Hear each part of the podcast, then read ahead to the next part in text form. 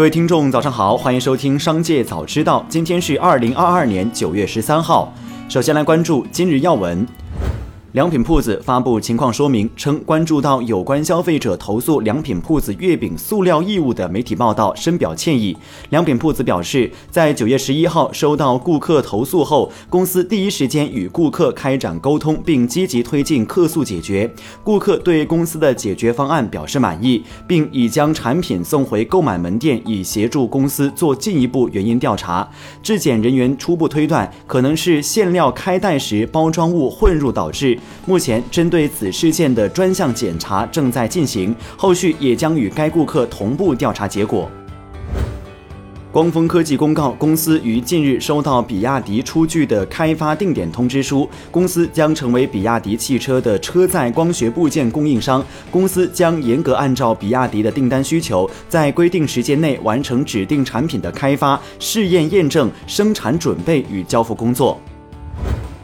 再来关注企业动态。近日，欧盟反垄断监管机构证实，将不会对法院取消对高通公司的九点九七亿欧元罚款裁决提起上诉，这为长期以来的争论画上了句号。据欧盟委员会一位发言人在一封电子邮件中表示：“我们仔细研究了普通法院对高通案的判决，决定不再向最高法院上诉。”怡华健康发布公告，控股股东怡华集团实际控制人刘少喜因涉嫌操纵证券市场，未按规定披露持股变动信息，收到被中国证券监督管理委员会下发的书面文件行政处罚决定书，主要内容为对怡华集团共同操纵市场行为，责令依法处置非法持有的证券，罚款二百二十五万元；对直接负责人刘少喜给予警告，罚款六十万元。近日，蜂巢能源宣布，公司将在德国勃兰登堡州建设面向欧洲市场的第二家海外工厂，主要从事电芯生产。蜂巢能源此前已在德国萨尔州建设首座海外工厂，其主要生产电池包。一个电池包通常包括数个电池模组，一个电池模组则由多个电芯组成。电芯是电池最小的能量单元。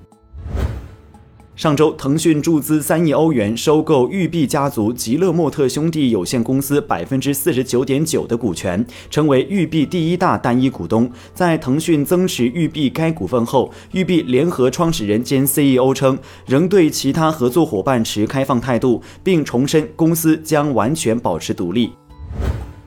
再来关注产业新闻。近年来，选调生成为985大学的毕业生进入县城体制内工作的一条重要途径。一方面，选调生的门槛相对较高，名校的限制使得岗位竞争压力较普通公务员小了很多；另一方面，公务员的稳定与清闲的属性，在城市996的工作压力下，让名校生们趋之若鹜。数据显示，今年六到八月份，全国约三百五十五点三万辆车享受了车辆购置税减征政策，累计减征车购税二百三十点四亿元。具体来看，六月份一百零九点七万辆减税七十一亿元，七月份一百一十六万辆减税七十五点八亿元，八月份一百二十九点六万辆减税八十三点六亿元。三个月以来，享受政策的车辆数减征税额均呈现逐月增长态势，显现出减征。政策逐步发力，受益面稳步扩大。特别是八月份减税额和享受优惠的车辆环比增幅均超百分之十，分别为百分之十点三、百分之十一点七。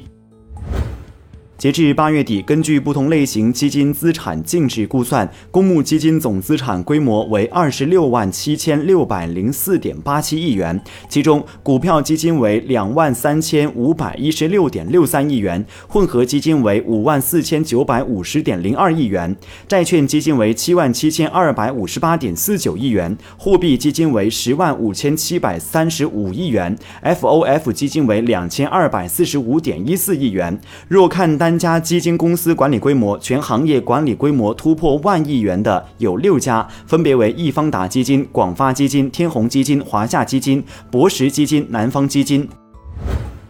最后，再把目光转向海外。在全球航空业界被称为可持续航空燃料的环保新能源正受到越来越大的关注。近日，日本国内机场将首次引入当地企业生产的可持续航空燃料，而它的原材料之一就是来自于餐厨等生产的废弃食用油，也就是俗称的地沟油。日本政府计划到二零三零年将国内航空公司燃料的百分之十全部替换为可持续航空燃料。以上就是本期《商界早知道》全部内容，感谢收听，下次再见。